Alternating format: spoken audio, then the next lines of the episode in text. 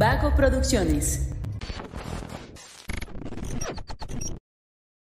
¿Lo van a ver o tienen miedo?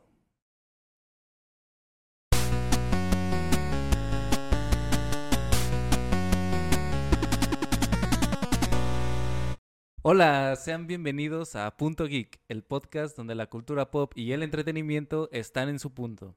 Yo soy el ordinario y hoy me encuentro con mis amigos La Picacosas, La pica- Diana La Picacosas y el profe. ¿Cómo están, amigos? Hola. Hola. Bien, feliz de estar de vuelta. Yo Ya también semanas. estoy tri- estoy feliz, pero estoy triste.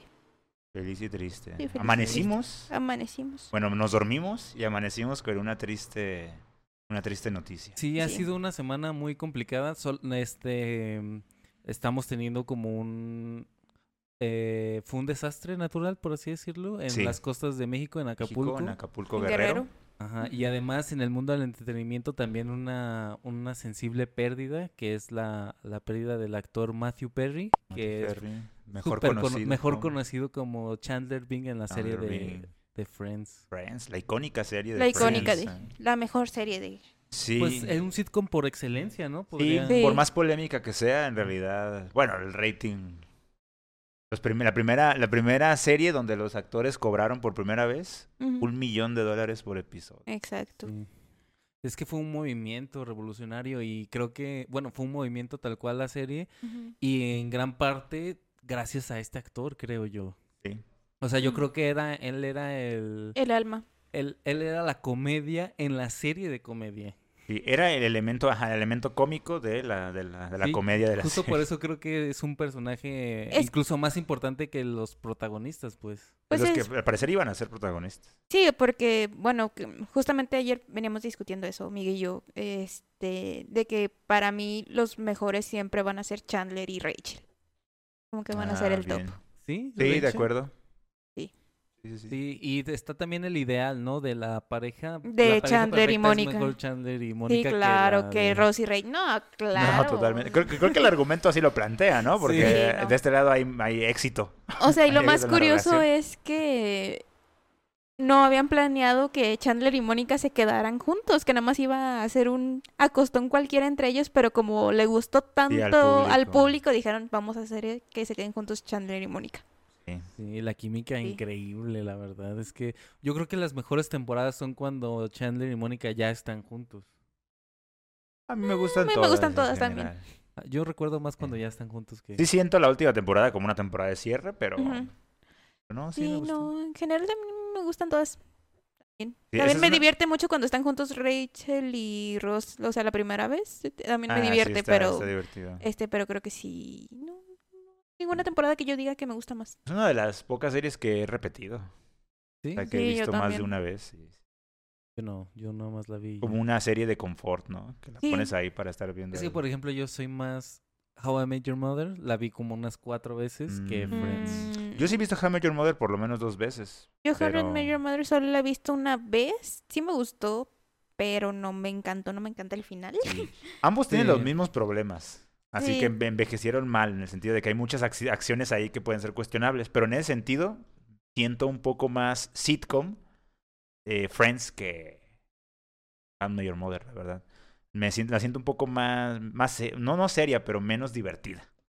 Menos de comedia. Oye. Sí, un poco, un poco, un poco. Eh, yo no sé, es que hay algo que no me termina de convencer de How I Met Your A Mother. O sea, porque sí, yo prefiero Friends. Que de hecho peleo mucho con un amigo de Miguel, que él es súper mega fan de How I Met Your Mother, de que me dice, es que es más realista. ¿Cuándo vas a ver a tus amigos? ¿O cuándo te jun- dónde se juntan más a cotorrear? ¿En un bar o en una cafetería? Y Yo así de...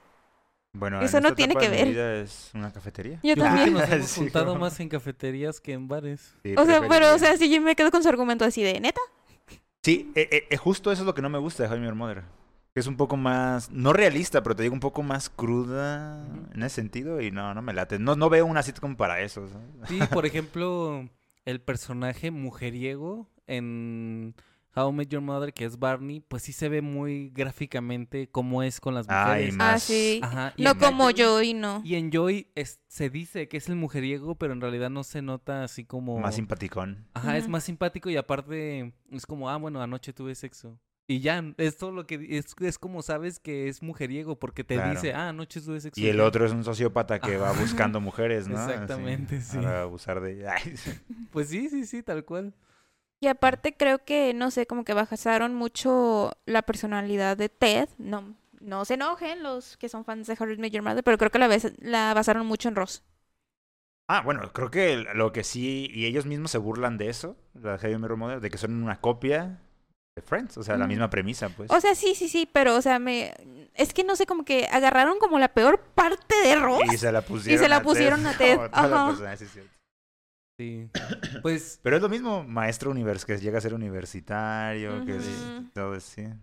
sí, sí, sí. Bueno, pero Matthew Perry, un Sí, una gran pérdida. Una gran pérdida. También este, bueno, yo lo recuerdo también mucha parte de Friends en 17 otra vez con Zac Efron también. Ah, muy me buen encanta esa papel. película. Oh, Y tiene varias películas noventeronas. Bueno, del inicio de... No, noventeronas, porque ahí estaba, estaba joven, delgado y así. Porque ya ves que tuvo el problema con las drogas y hubo muchos cambios en su cuerpo. Pero digo, lo, lo, lo digo porque así lo, es más fácil ubicarlo temporalmente. Que están divertidas, ¿eh? Eh, O sea, eran eh, películas como comedia romántica. Se aventó varias, pero pues totalmente noventeras, ¿no? Que veías los domingos en la mañana. Que de hecho un dato curioso, que si no sabían, este, según recuerdo, hubo por ese tiempo que hizo una película con Bruce Willis, no me re- no recuerdo cuál es, Mm. que de hecho Bruce Willis había dicho que iba a ser un fracaso la película y que le dijo que no, que les iba a ir bien en la película y que apostaron y que si le iba bien a la película Bruce Willis iba a aparecer en Friends y por eso Bruce Willis Ah, aparece en Friends. Mira. Ándele, perrillo. Excelente. Que también Bruce Willis también una situación Ah, sí, terrible, también. ¿no? Diablos. Y, Bueno. que, y que era algo que ya se sabía, ¿no? Eh, Que pues, le cada vez se iba notaba más. O sea, no, sino que sus mismos compañeros en las películas cada vez notaban más que le costaba ¿Recordar? recordar los diálogos. Es que o sea, ese que es algo tipo que de es- de enfermedades mucho. neurodegenerativas y pues ya, Sí, son bien. no hay Sí. mucho que hacer ahí. Sí. Pero bueno, pues eh, algo, algo triste es que su última fotografía en Instagram es él en su jacuzzi. De Matthew Perry. Ajá. Será un, anu- un anuncio de... Prácticamente dejó ahí el último momento para recordarlo. Yo estuve viendo un video de cómo- justo cómo él contaba su experiencia justo con el alcoholismo y con la drogadicción. Sacó un libro. Fue el último que produjo. Un libro precisamente hablando de sus... Pues sí, de toda su carrera y de todos sus problemas. Y no estaba viejo, ¿verdad? ¿Cuántos No, años? 54. Sí, ¿Y bastante ¿Se sabe joven. el motivo? Eh, ¿Creen pues se ahogó. Se ahogó porque En le dio, al parecer, le dio un paro cardíaco y como que se de- desfalleció, o sea, como que seguía vivo, pero como que por lo mismo de que pero, se pues, desfalleció, se terminó ahogando y pues murió Ah, por por eso ahogamiento. decía- es que yo no... eh, Ah, me, sí, sí, sí. Me intenté meter a Twitter a ver si salía, pero solamente era como recordar. Sí, y creo que la- las primeras cosas que empezaron a salir fue descartaron lo de las drogas porque pues gran parte de Por su vida sufrió eso, pero eh, parece que sí, pues fue fue ahí un Sí, y al parecer no encontraron sustancias ni nada que dijeran que pudiera haberle provocado el paro o algo, pero no, sí, pues sí. al parecer. Sí, probablemente sí tenía un desgaste pues ahí algo y ese paro le Es lo que tú decías en un podcast, ¿no? Pues tu cuerpo te va a sacar factura después. Sí, pues eventualmente no hay mucho y además como creo que el bueno, no vale la pena mencionarlo, es una gran persona, se limpió, se redimió y Sí. superó gracias a sus amigos de Friends, a sus propios amigos logró superar sus problemas y pues ni modo. Eh, lo bueno es que nos dieron un, un Ahí sigue capítulo su de, legado. De reunión Ajá, el donde capítulo de reunión. dejaron claro que nada iba a suceder, o sea, eso es lo más que íbamos a tener de Friends. Y pues ahí estuvo en lo último que pudo haber eh, existido de Friends. y- Sí, que es lo Sí. que, que creo que es lo como merece la pena recordarlo, ¿no? Sobre el legado que nos dio y este último momento que nos dio de, del reencuentro y también el cómo activamente buscó eh, compartir su experiencia para que no se repitiera esto, ¿no? Del alcoholismo y la, el, todos los las consecuencias de la adicción a, a las sustancias. De hecho, ¿verdad? creo que en una entrevista él mencionó que prefería, prefería ser recordado como una persona que luchó para sobreponerse de sus adicciones y de ayudar también a otras personas, porque creo que también tiene o ten- tenía una fundación para ayudar a personas con esos tipos de problemas, que en vez de recordarlo más por Chandler Bing, pero en fin, Pues lo recordamos por, por, por, por, todo. ambas, por ambas cosas. Ujú. Sí, una- En paz descanse Matthew Perry. sí. Bing. Y pues, eh, pasando a otros temas, Eh, pues este va a ser nuestro episodio de especial de Halloween de este año. Halloweenesco. Así es. Y como ya teníamos esta noción de hacer este podcast otaku, decidimos que este especial de Halloween iba a ser dedicado a cómo se vive el Halloween en la otra parte del planeta, en Sí, Japón. va a tener un enfoque nipón. Exactamente, sí. Tal vez no directamente relacionada con el anime, yo tengo unas recomendaciones de anime, pero, pero sí, en general más sobre cómo, cómo se ve esta, este aspecto paranormal en, en el país de, de Japón. Que de hecho yo traigo, me gustaría a mí iniciar, por ejemplo, que... Dati. ¿Cómo? Dati. Date. Este, pues como tal, sabemos que el Halloween pues es una tradición más occidental, ¿no? Sí. es más occidental que, que, que otra cosa, pero de todas maneras es tan popular y llama tanto la atención que llegó a esta parte del país. Concretamente llegó en, en los setentas, o sea, es, es muy reciente y llegó como casi todas las tradiciones, que de hecho me pareció inter- interesante, llegó por una tienda que se llama Kiddyland en los setentas, que propuso un desfile de disfraces Mira. y solamente lo propuso ese año y se siguió la tradición de, ah, bueno, pues cada año hay que hacer esta, esta tradición. Después en los noventas, este, eh, Disneyland, el parque de Disney, eh, impulsó también un desfile de disfraces y, a- y ahí a través de Disney fue que el público japonés en general fue que se enteró del Halloween. O sea, si tú le preguntas a un japonés en la actualidad cómo conoció, cuál fue su primer contacto con el Halloween, te va a decir Disney. O sea, casi el 90% te va a decir Disney. Entonces, que a- aterrizándolo un poquito a México, eh, mucho se queja de que el desfile de Día de Muertos fue a través de una película, que gracias a James Bond ahora se hace el desfile de muertos, pero hay muchas tradiciones como esta, el Halloween, que son a partir de marcas claro. y que luego se vuelven algo de, de ahí, pues algo que se va r- repitiendo cada año.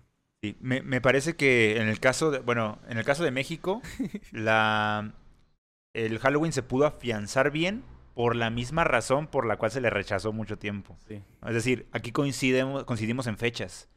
Para nosotros nuestro acercamiento a lo sobrenatural, a- a- más allá de la vida, pues también se da el 2 de noviembre, del primero al 2 de noviembre, que es dos días seguiditos después de, del Halloween, Halloween. norteamericano, ¿no? Que se afianza allá. Y yo creo que viene del norte de Europa, ¿no? Por ahí como Creo que sí. eh, de, de- de este lado. Ah, pero bueno, se afianza bien porque precisamente traemos la misma temática, por así decirlo. Pero hubo un rechazo, pues, porque nuestra tradición está un poco más re- religiosa y de ahí un cierto rechazo, pero pues al mismo tiempo coincidió perfecto y ahora como ya estamos en paz con eso de la religión, pues ya, Halloween Bueno, se quedó. más o menos. No, pero ya, ya es imposible que se salga la fecha, ¿no? O sea, el Día de Brujas ya se quedó aquí Sí, en México también. Día de Brujas, Día de lo- Todos los Santos y Día de Muertos. Y este año también vi que se festejó mucho aquí en México el Día de las Mascotas, el Día de las Mascotas fallecidas. ¿Qué día lo están haciendo? El 28. Ah, entonces se está abriendo el portal desde el 28. Sí, Sí, a- a dicen las que se, del 28 dicen al 2. como que se abre, bueno, desde el 28 empiezan como a, a regresar las almas. Mira. Primero creo que el 28 es de las mascotas, el 29 creo que son de las personas sin hogar o algo así, y así van avanzando. Cada día hay este como... Ah, o sea, De aquí al 2 hay como varios días como en específicos para almas en es- este que cruzan el... claro. ¿Cómo- ¿Cómo era aquí en México el... en la Tierra de los Muertos?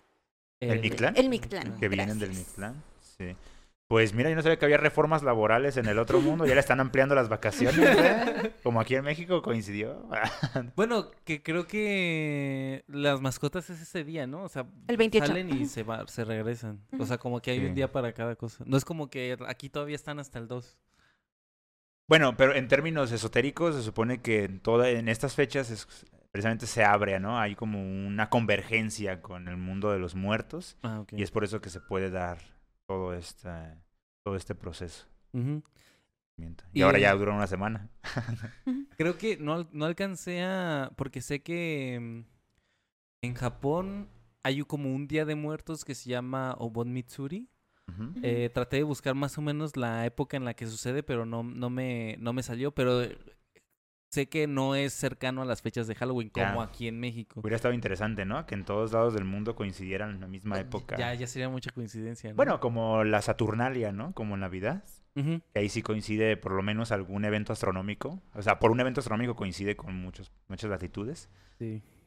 Y este, bueno, pues en el Halloween en Japón ahorita se divide en dos, que es el de para las familias, que es tal cual pues la gente se disfraza, salen y algunas marcas o algunos parques, algunas familias hacen como concursos. Eh, estaba viendo que hay veces incluso que hacen como un tipo huevos de Pascua, pero ocultan los dulces y entonces los niños van y, y van a a buscar este tipo de dulces, pues vestidos y todo. Es- ha- hacen muchas actividades. En realidad, justo una parte de Halloween es para las familias, para los niños que disfracen, los papás, etcétera.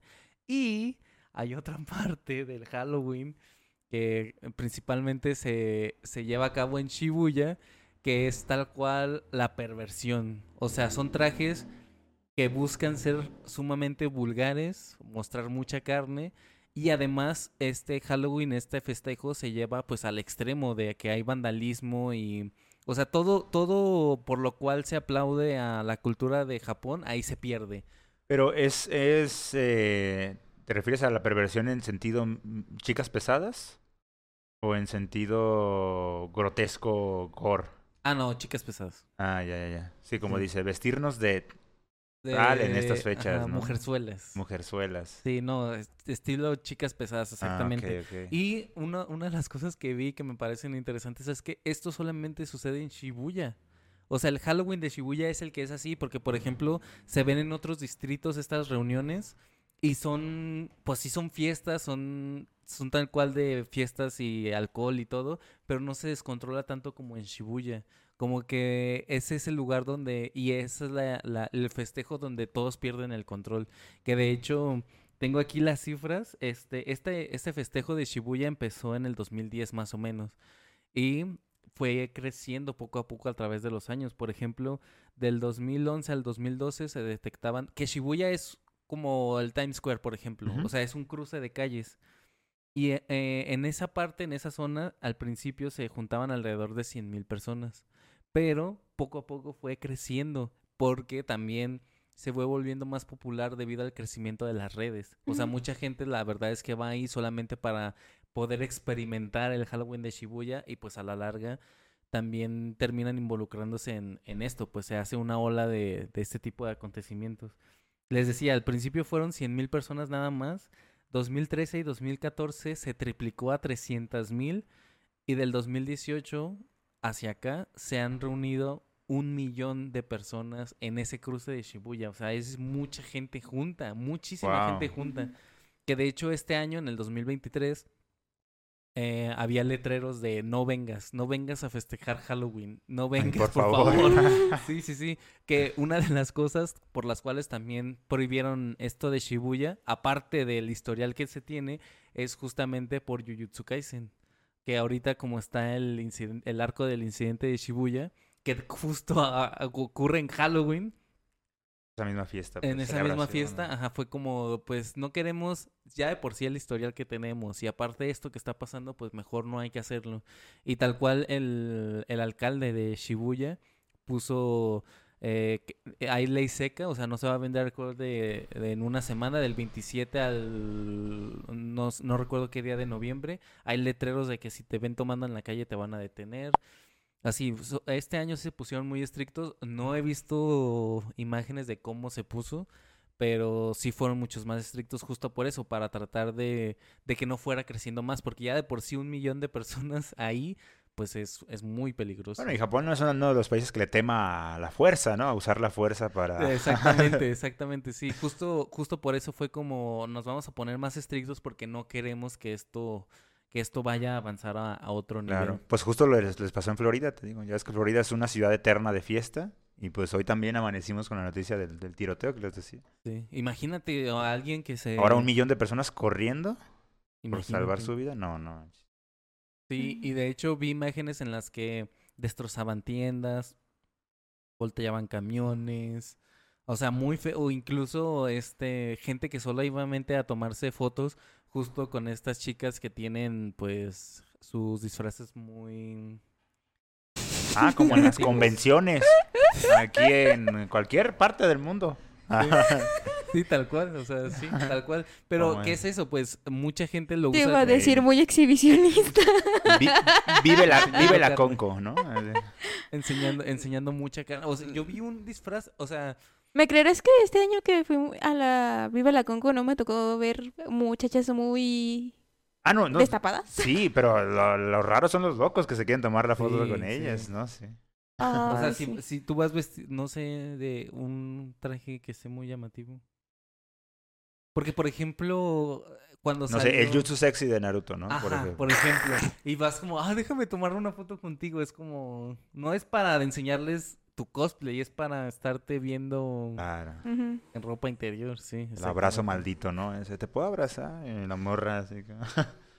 no hagan eso. O, O sea, tómense la foto, pero así, parados, ¿no? Un lado. sí, sí, no, no, no, no quedas mal, pues, para siendo un poste ahí nada más. Y este, bueno, pues este es el tema de, de Halloween en Japón, que están dos partes, el familiar y el de Y el desmadroso. Y el desmadroso. Pero justo les digo esto, que esto solamente pasa en Shibuya, porque hay otros distritos donde se hacen reuniones y no pasa de una fiesta nada más. Es que ahí sí tienen una, una carga cultural en Japón muy densa, ¿no? O sea, sí viven su cultura. Es, es muy, va a ser muy raro que fuera de las grandes ciudades Ah, eso se siga extendiendo con esa fuerza, pues, me imagino. Aquí en. Todavía yo me he dado cuenta que aquí en México se resisten mucho. a- incluso a la celebración tranqui de familia, ¿no? Así que los niños salgan a pedir dulces, aquí no. sí. No se usa tanto en mi colonia, no Eso tanto. es del diablo. Es que justo por eso, justo por eso lo decía hace rato, de sigue viendo una pelea entre lo religioso y lo del Pero el 2 de noviembre se pedía calaverita. En algunas zonas de aquí de México pedían calaverita, que es, eh, adaptaron. Para, o sea, lo, lo hicieron Día de Muertos. El Ah, 2 de noviembre ya. salían a pedir dulces, Ay, sí, cierto. Sí. pero pedían calaverita. O sea, que fue la manera de, de- de cambiarlo. Pero, pero de de, todas todos formas ni se modos, da, no. Sí, pero aquí, aquí- aquí es poner el altar y rezar por tus compitas Bueno, que fallecieron, yo, ¿no? yo nunca recuerdo haber rezado, sí haber puesto altar, pero a lo mejor lo más religioso, la, vela, ¿no? La cruz de sal, ¿no? Nosotros, por ejemplo, en mi casa tenemos como la tradición de que si hacemos fiesta de Día de Muertos, pero por ejemplo nos vestimos de catrinas, de catrinas y todo Ah, ese va, tipo de cosas, o sea, y es una reunión familiar. O sea, y estamos cotorreando y todo eso, pero pues sí andamos pintados y todo. Y pues sí rezamos un misterio.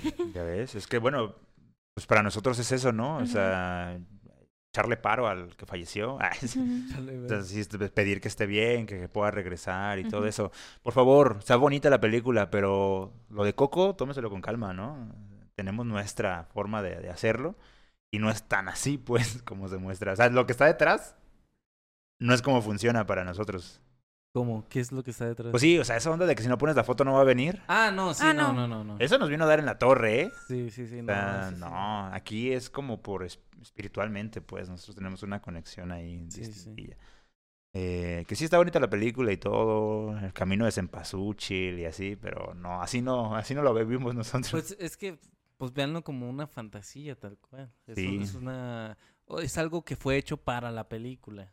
Sí, porque, o sea, prácticamente están viendo como la Tierra de los Muertos en Coco como si fuera el Micatlán, más o menos. No tanto como el eso del cielo y, y el infierno, el ¿cómo se llama? Y ay, ¿cuál es la, la del medio que si no te vas al ¿Purgatorio? al purgatorio, eso. Claro. Una idea de inframundo, ¿no? Que para nosotros Ajá. es más así. Pero, o bueno, la, la, la, la visión más clara es Páscuaro. O sea, Michoacán, que son como los máximos representantes del Día de Muertos, es ir al cementerio, al panteón, ir al panteón, al cementerio, a estar a un lado de la tumba, rezando. Ujú. Eso es Día de, de Muertos. Sí. Que, bueno, no sé si valga la pena preguntarlo, pero ustedes cómo pasan, bueno, ya nos dijiste tú de, de la fiesta, pero tú tienes alguna... Sí, no, de hecho en mi familia casi no se mueve esto. eh, quizás hacen a veces altares o así. Pero definitivamente sí, mis, mi familia por separado sí es como pedir por los muertos. Pues. Así es más, religioso el, el asunto. Y en mi caso, pues nada más es, sí es un momento en el que forzosamente recuerdas a las personas. Sí. Como está todo el ambiente ahí, pues sí. Sí, yo creo que de un tiempo, bueno, creo que nunca fuimos, alguna vez pusimos algún altar en mi familia, pero no recuerdo que, que se recuerde especialmente a, a los muertos en esta fecha. Normalmente es, ah, por ejemplo, a mi mamá no le gusta ir al panteón en, Mm. en estas fechas. Siempre es como, ah, en su cumpleaños o en mi cumpleaños voy o lo que sea. eh, en el cumpleaños de esta persona. Entonces, pues no, creo que a lo, a lo más que hace mi mamá es justo así como, ah, pues voy a, voy a rezar y pues una veladora y ya. Y bueno, lo, la otra es el pancito. Eso sí está en todos Ah, sí, ese sí, es no. Ese va de cajón junto con el Es chocolate. pan de muertos. Se, se toma un muerto, se saca de la, de la tumba y, Y se... le- le- le- los huesos los hace harina Ajá, para pasa a hacer ser el pan. harina y luego ya es el, el pan. Pan de Sí, es con naranja agria. No, no es cierto. No, siempre pensé, siempre pensé que, que está así, pero ¿alguien sabe la historia? Bueno, no sé si sea el programa para mencionarlo. Sobre no, si quieres, sí, porque ya nos estamos desviando de lo Sí, de Halloween, de Halloween. japonés. Ya no estamos sí. haciendo Perdón, muy perdón, acá es de que- este lado. Pero inevitable. Somos mexicanos, ¿qué podemos Sí. hacer? no? Y Ah, amamos el pan de muerto Ah, sí, y sí. entonces... No, y es, es que sí, el Día de Muertos sí es una tradición muy especial de, de Eso estaría México. bonito, que en Shibuya vendan pan de muerto. No, que de hecho, cuando estaba viendo... Que hagan no, altares. Que hagan al... Uy, estaría bien loco. Cuando, cuando estaba viendo las imágenes de otros años, eh, justo porque yo vi uh, una de las imágenes que vi, uno de los videos que vi para informarme sobre esto del Halloween en Japón, fue justo como un blog de, ah, miren, este, cómo, e- cómo se viste Halloween de, cómo se viste Japón en Halloween y enseñaban dulces y todo, y sí me llegó a ver, sí me tocó llegar a ver muchas eh, promociones de tiendas que venía la calavera de Día de Muertos. A lo mejor los japoneses no saben que es eso es Día de Muertos y no Halloween, pero a mí sí me tocó detectar de eso es de Día de Muertos, no es de Halloween. Pues es que yo creo que también tiene mucho que ver eso en Japón, por lo que no tienen una religión cristiana judía, que son más sintoístas, según yo. Y este, yo creo que por eso también no toman como el Halloween como en Estados Unidos. Sí, pues pasa a ser más bien un evento, ¿no? Sí. Una Sí. fiesta. Una No, fiesta. y pero o sea, sí es, a, a- a lo que iba es que sí está presente también el Día de Muertos allá en Japón, el Día de Muertos mexicano. Pero no les falta el panecito. Ah, sí, no, no completo, no tienen No la experiencia completo. completa. Sí, lo cierto es que Japón tiene un acercamiento con lo paranormal. Bien. Muy denso, Sí, eso que, sí. que justo era lo que a lo que vamos a dirigir ya el resto de- del podcast, porque sí, o sea, tienen un montón de demonios, este, leyendas. De hecho, eso se me hace tan interesante porque lo, lo comparo un poco con las leyendas aquí de los, como de la Nahuala, la Llorona y todo ese tipo Ah, de cosas. Charro negro. Ey, Charro todo- negro. todo- o sea, como todo ese tipo de cosas como que los pongo como al nivel. Me hace muy... Los chaneques. Sí, y también sobre todo los espíritus vengativos, ¿no? Que es lo Ajá. que íbamos a ver, que cómo este, un, eh, un suceso, algo traumático, genera ya algo, un espíritu que va a estar ocasionándole malestar al resto de la población, pues que, que aquí, aquí justo también pasa eso, ¿no? Con la llorona, pues que tuvo un evento traumático y a partir de ahí se vuelve un eh, espíritu que atormenta. Y de hecho pensaba demás. hacer la comparación porque precisamente la Llorona es cumple con todas las características de un espíritu vengativo japonés. La chillona. Llorona. Eh, De hecho iba a mencionar eso, ¿no? Que hay una saga de películas que lo explica. Si usted quiere conocer las leyendas mexicanas. Muy buena. eh, muy Hablas buena, de la muy buena. animada. sí, claro. Sí, sí, claro. sí. Por eso yo y digo, la chillona. chillona. Lo siento, Teodora, es mi personaje favorito. sí. Y, y ahí, y ahí te dan todo un recuento de todos los grandes eh, personajes de las leyendas mexicanas. Y Una de los las- muertos aquí lo pasamos muy bien. Perdón, lo tenía que hacer. Un- una de las... Luego hacemos un especial de... Sí tenemos que... Ya, ya estamos haciendo el, el de Japón, Ah. tenemos que hacer el de México. Entre flores. Y aquí en Guadalajara tenemos las nuestras, Sí. ¿eh? Ahí Sí. tenemos un panteoncito medio... Eh, Dos panteoncitos. Bueno, dos panteoncitos. Sí, acabamos de decir que eh, hay muchas criaturas en Japón, pero México no le pide ninguna. No, No, nada, no, no, le no, pide no. nada. Usted seguramente ha escuchado que México es muy rico culturalmente, sí es cierto. Sí, Sí, es cierto. Sí, sí, sí, sí, sí, es cierto. Ay. Bueno, pues una de las criaturas o una de, de las clasificaciones más comunes en Japón de estas criaturas son los yokai. Ah, perdón, me acordé de ese Shumaru. De, es de Inuyasha. Es de Inuyasha. Ju- justo, justo voy a hablar de él también. Oh, wow. Sí, ¡Qué que, emoción! que los yokais son una clasificación muy grande. Hay muchos tipos de yokais que de hecho voy a empezar a decir ya las recomendaciones.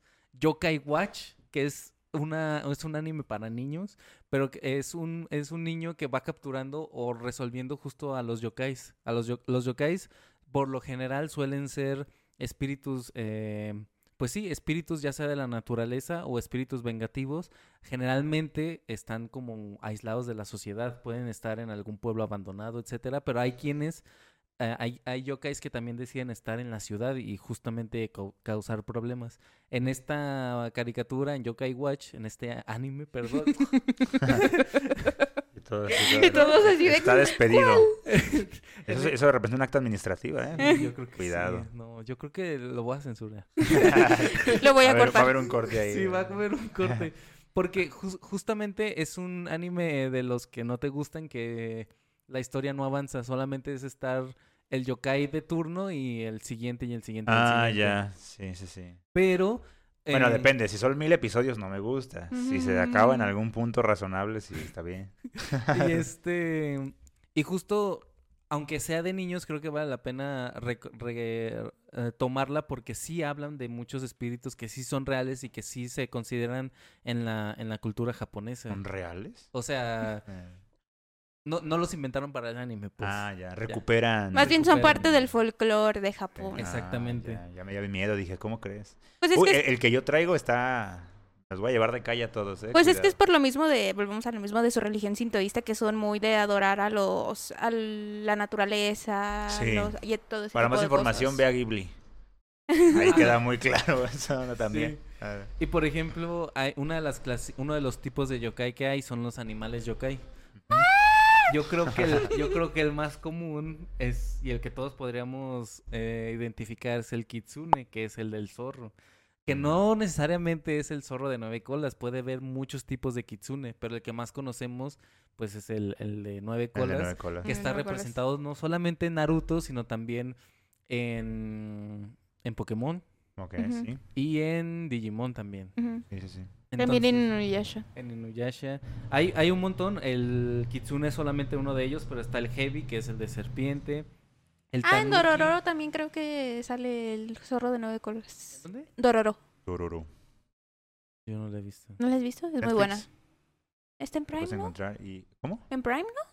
Yo, la vi en Prime, pero creo que quit- la quitaron. Ah. Solamente fue como ¿No es el de las... el que tienen algunas caras de bestias y así?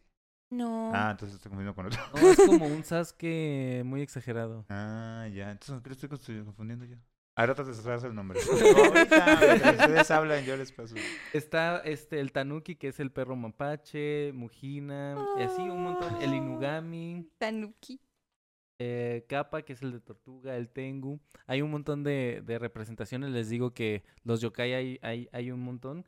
Y también hay un tipo de, de, de yokai que es justo este, el, del- el de los espíritus vengativos, que es tal cual, como lo habíamos dicho hace rato, un evento traumático genera justamente que ese espíritu se vuelva un espíritu vengativo. Y, y aquí es donde sale Inuyasha, también están las mezclas de yokais Con, con, humanos. humanos. O sea, puede haber Ah. este, este tipo de, de combinaciones. De hecho, no recuerdo bien el nombre, lo estuve leyendo, pero se cree que hubo un emperador en una era japonesa que era un una, Mm. una de estas híbridos entre yokai y... ¿Y tienen nombre o se les llama yokais también? Híbridos. Bueno, en, Ah. Inuya- o sea, en, Inuyasha los llaman que son criaturas híbridas.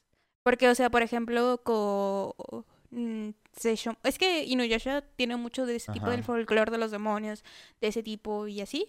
Y justamente el papá de Inuyasha es el máximo, es el dios perro, el general, el general Inu, creo que se llama. No me acuerdo cómo, se llama el papá de Inuyasha. Pero, o sea, él tuvo una primera esposa que también era una diosa, era la diosa per... Es que no quería decir la palabra perra. No, pues Ah, sí. Pues sí. Es que me puede sonar muy feo. Pero pues Sí, si es una perra... eh, Esa sí es la- esa o sea, sí si es. es un... Si es un... ¿Lo era? ¿Te consta? Ah, ¿Te consta que lo era o no? Bueno, la diosa, mm, este, cachorra, no sé. No, qué chorrita. No. ¿Usted qué prefiere? Perro cachorro. Bueno, No, yo creo que... la versión, la versión en hembra, pues. Sí, sí, sí. No, hay- las cosas como son. Bueno. Dilo, dilo. La diosa perra. Si tan solo lo supiéramos hablar japonés, ya lo hubiéramos resuelto. Ay, bueno, que es la mam- que es la mamá de Sesshomaru y Sesshomaru sí es un demonio puro, o sea, también es un demonio perro. Este, y la segunda esposa del papá de Inuyasha era una humana que era una princesa y entonces de ahí nació Inuyasha. Y entonces por eso in- este Sesshomaru este despreciaba tanto a Inuyasha porque decía que no era puro como él Sí. y no lo podía ver como un hermano. Sí, justo mm, em, e- es un recurso que se ha utilizado en muchos animes, como por ejemplo Inuyasha, también se utilizó en Yu Yu Hakusho, uno de los protagoni- una de las protagonistas, no, no anoté el nombre, también es una Hayan, creo que, no sé si lo estoy pronunciando bien, lo había escrito y quise buscar cómo se pronunciaba, pero no lo encontré. Y de hecho solamente busqué como cómo se pronuncia Hayan y me salieron un montón de videos de Inuyasha. Ya, perdón, Doro Gedoro. Era lo que yo estaba Ah. pensando. ya. Perdón. ya, estoy ya. Tenía que descansar mi alma, disculpe. Se parecen, yo también Sí, la se suelo confundir. Ujú. Doro, Doro. De, de hecho Dororo también es tiene mucho de ese tipo de cosas. Está muy Sí, que es, es otra de las cosas. el- las maldiciones, los monstruos, las criaturas son algo que representa mucho a la cultura en Japón. No solamente, así como tienen diversidad de dioses, también tienen diversidad de, pues, de la maldad, por así decirlo. Pues eso también lo vemos en Jujutsu Kaisen, ¿no? Que dicen que cosas o lugares traumáticos es donde salen las maldiciones, que es donde van a, a eliminarlas este Goyo y todos ellos, ¿no? Sí, que a partir de las, como de las malas emociones, este, se generan estas maldiciones. Que de hecho, en, en- en el tipo de yokais que uno de los que nos vas a platicar, justo se me hace a mí muy curioso, justo que normalmente suelen ser espíritus vengativos que salen a partir de una ira desmesurada o celos, celos desmesurados. Y generalmente suelen ser mujeres. Suelen ser mujeres las que, las que generan, las que, las que son representadas o que estos espíritus toman el, el rol de mujer, pues. Una mujer que, que mata a hombres que son así. Una mujer que perdió a su hija y Es pasa que esto. estamos locas. Me- me- o sea, a mí me parece curioso señalarlo. O sea, creo que valdr- vale la pena señalarlo justo por eso, de cómo, cómo es la representación que tenemos de las mujeres como para pensar. No, pero tiene sentido, ¿no? Porque las mujeres son las que son víctimas de Ajá, esa, de sí, esa ira, de esos celos. De, eso. Sí, sí, sí, tal cual. De hecho, tienen nombre particularmente, pero ya, ya que entre Pues, una vez. ¿por qué no entres? Entonces, Ah, caray. ah. Yo estaba pensando que si fuera corridito, se tengo los colores de Freddy Krueger, debería de rojo con negro, ¿no? Estaría Oye, sí es chido. cierto. Sí, me hubiera comprado uno así. Chale. Ya me gasté mi dinero. Sí, Sí. Bien, eh, se llaman Onryo. No se escribe como Onryo aquí, eh, Onryo. pero es como Onryo. Traté de buscar cómo se pronunciaba, pero no me sale. ¿Verdad? ¿Verdad que está Eh, sí, está difícil. pero es que ellos tienen un, uso de la lengua que no... Literal, un uso de la lengua que nosotros no podemos hacer. Eh, pero bueno, tal cual son espíritus vengativos, justo, y son producto precisamente de emociones muy fuertes, eh, ligadas principalmente al momento de la muerte, pues, Sí. como son, son asesinadas. Eh, pero abarca diferentes, diferentes cosas, ¿no? Por ejemplo, morir de tristeza, por ejemplo, a partir de una traición o una pérdida, ser asesinado, que claramente ahí hay una emoción negativa muy fuerte, pero también los suicidios, que eso nos lleve después a, a otro, a otro punto. Eh, lo que yo voy a platicar es como recuperar uno de las películas de culto que surgen en Japón, que es la de The Grudge en inglés o La Maldición en español. En español. Eh, pero me voy a ir más atrás y ahorita lo conecto con la de la película. Ah, la película de La Maldición se basa en una historia japonesa del siglo VIII. Nada más que son muy específicos en decir que es solo una de las historias que existen. Porque para, bueno, las fuentes de información que yo, que yo encontré mencionaban que estos honrios son, pueden ser hombres también, pero comúnmente eran más bien mujeres, ¿no? O estas historias se quedaron con las, mujeres. Eh, esta historia se remonta a dos personas, Oiwa y Tamilla. Oiwa era una, eh, una chica que se casa enamorada de, de Tamilla, pero Tamilla era un hombre malo, pues, un hombre Violento. Violento, posesivo. Un hombre. y sobre todo, sobre todo, ajá, y apenas iba a completar el esquema, alcohólico. ya. Ah, ya. Un hombre, Un ¿no? hombre. Un Un hombre. Ah, y la- el otro elemento muy importante es que era infiel. Entonces, Ah, un nombre, un nombre, un nombre japonés. Un ¿no? nombre común y corriente. Ponga usted. Y ella se casó enamorada, Ay, no, bueno. enamorada de él. Eh, lo representan en la leyenda diciendo que era un, un hombre que no era bueno. Un hombre que no era bueno, pues incluía todas estas características. Pero era un hombre fúrico, pues, eh, eh, posesivo, Visceral. malo, muy visceral. Eh, en algún momento, su suegro, el papá de, de Oiwa, se, se da cuenta de una de sus infidelidades y lo confronta, pero lo confronta sin, sin decírselo a la, a la hija. A la hija. Por lo que eh, Tamilla asesina al padre de, de Oiwa, a su suegro, y lo esconde, ¿no? Eh, en sus malas acciones, sin que ella nunca se, se entere de esto, eventualmente la termina matando a ella. Pero la mata en el peor momento posible, ¿no? Cuando ella estaba esperando a su primera, a su primera hija. Eh, ¿Qué Game of Thrones es este? sí. Tipo de Game of Thrones, sí. ella se convierte en un espíritu vengativo, ¿no? En una on- on- honria. y eh, la manera... Ah, y eso es muy importante. Según los japoneses, los espíritus vengativos no, no actúan asesinando personas. Necesariamente. Esta leyenda, estas leyendas de, de siglo VIII, o sea, de hace, de hace buen rato, más bien se plantean como espíritus que te persiguen Ajá. que te atormentan, son una Mm. maldición sobre Sí. ti, ¿no? Y la manera en la que ella torturaba a Tamilla era arruinándole la vida. La primera vez que Qué lo bueno. hizo, Ay, sí, qué fue- bueno. fue de la manera más... Ahora sí, maldito perro. Sí, ese, ese sí era, ese sí era un perro, ¿no? Un inu, ¿no? Así, de- Un in- eh, así, de la manera más poética posible, él, bueno, se vuelve a casar o tiene las intenciones de volverse a casar, tiene otra enamorada ahí. Y, y era pues, como todo japonés del siglo VIII, pues era un samurái, ¿no? O iba armado. Y el día de su boda, en el altar, cuando le quita o le levanta el velo, porque los japoneses también quitan un velo al momento de, de casarse, lo que se encuentra es la cara putrefacta de Oiwa. Güey. Y en ese momento, como él la estaba viendo de manera real, pues decide asesinarla. Entonces, cuando acaba eso y la mata, termina, se da cuenta de que quien mató fue a su prometida, ¿no? Y no a ella. Eh, bueno. Y eh, bueno, la pobre Bueno, chica también. chica Bueno, no. Ah, y eso es otra cosa. Bueno, pobre chica, pero qué bueno Eh, que los ja- sufra. en esas histo- historias japonesas dicen que agarran parejo. O sea, como es una energía negativa, una emoción negativa, pues no tienen tantos miramientos. Aquí la cosa es si se te pega la maldición. Pues en este caso, a él se le pegó la maldición de, de Oiwa. Pero podría, en realidad, podría pegársele a cualquiera. Porque pueden fijarse a, a lugares, pueden fijarse a personas, pueden fijarse a Sí, muchas cosas. que, que realmente, justo también es una de las cosas que vi, la maldición no es para las personas malas. O sea, tú puedes tener una vida ejemplar y aún así te puede pasar al- algo, Algo, algo de esto, pues tener una maldición así, exactamente. Sí, O sea, puede ser que esa, ese espíritu vengativo se venga contigo aunque tú no hayas hecho nada. exacto. Y te empieza a perseguir de la misma manera, ¿no? O sea, buscando... Porque la venganza no es... Porque ellos nunca van a descansar. Eso es algo que también es muy claro. O sea, podrían Sí. matar a miles y ese espíritu nunca va a descansar. Por lo que entendí, hay que exorcizarlos. O sea, lo que nosotros llamaremos exorcismo es algo que los japoneses también Sí, lo tienen ahí. practicar. li- Una limpia, no sé cómo se le llamará. Pero... Y eventualmente, pues, eh, Ta- Tamilla empezó a, a matar a más personas porque seguía viéndola en todas partes, ¿no? Y así, eventualmente, se...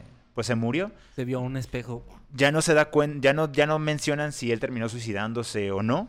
Pero pues lo persiguió así por el... Y le arruinó la vida, pues, a donde no había lugar donde pudiera establecerse o estar, o estar tranquilo. Esta historia la, la retoman para una de las películas japonesas eh, más famosas o que más impacto tuvieron a nivel internacional y que después fue adaptada por los gringos como, como The Grush, que se llama Ju-On. Que de Ah, hecho sí. hay una serie en Netflix que habla de los Mm. orígenes de, de Ju-On, al parecer. Como un... Una serie precuela, así como Ah, para ya, ya. explicarte. Precuela de, de la historia, no Ajá. tanto de que te muestren el origen del espíritu. O bueno, tal vez un poco, ¿no? Pero como que se acercan a eso. O la expanden. Mm. Eh, Yuon, que. Ah, déjame ver si encuentro aquí los nombres. Sí. Que acá están representados por Kayako y Taeko. Kayako es la, la chica y Taeko es el, el esposo. Esta es una historia pues que todos conocemos, pero aquí se dramatiza un poco, un poco más. A mí me traumatizó, ¿eh? debo decirlo. Es una de las películas que más impacto han tenido en mi vida. Yo no he tenido el valor de verla, la verdad. Eh, Yo, sa- no le soy de ver saco- películas de terror, entonces Yo le saco un no montón sé de cuál estás hablando. a, a verla. de- Sí, sí, sí lo vi, que neta de los cabellos largos, Sí, así que... por- justo por eso pasé la imagen. O sea, yo no la he visto, pero sí es, es icónica. La imagen la pasé por el grupo. A mí me da más miedo la versión japonesa, que es más antigua. Sí, justo Porque, eso. porque la, la caracterización es más humana, más de maquillaje. Acá ya hay efectos por computadora. Sí. Pero en esa otra es una persona, persona, ¿no? Sí Que, está. que de hecho en... ¿Está? Sí, y ahí les va porque O sea, es- ese niño es icónico. O sea, es, ese es el niño de Yu. en Scary Movie hacen una gran parodia de esa Justo película. eso va a decir, justo Si usted- eso va a si decir. usted- Ah, Puede no. ver la película original e inmediatamente ver la, la, tercera, la cuarta entrega de, de Scary Movie. Y ahí se dará cuenta. Es la cuarta. ¿Sí es la cuarta? Sí, sí, sí.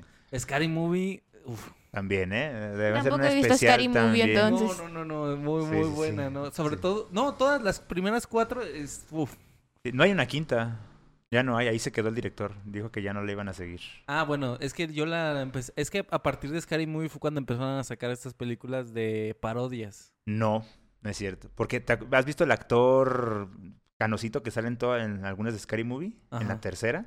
Él hacía películas de parodia durante su carrera. El, el, el policía 33 y medio.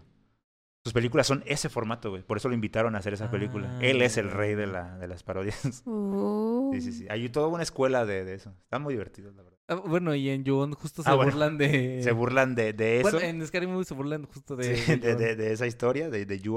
Pero bueno, la cosa se pone acá más tétrica porque hay una característica muy particular de, ese, de esa maldición, de ese espíritu. Eh, acá la, la cuestión es que Kayako fue una niña eh, huérfana. Cuando sí fue una niña huérfana que era demasiado solitaria. Y ella eh, tenía un diario. Un diario en el que escribía, sea, precisamente en su soledad, escribía cómo se podía enamorar de gente, ¿no? O sea, inventaba historias donde ella se enamoraba de hombres y pues era feliz, ¿no? En sus matrimonios. Pero era un diario que escribió en la infancia. Tiempo después crece y se enamora de, de Taeko.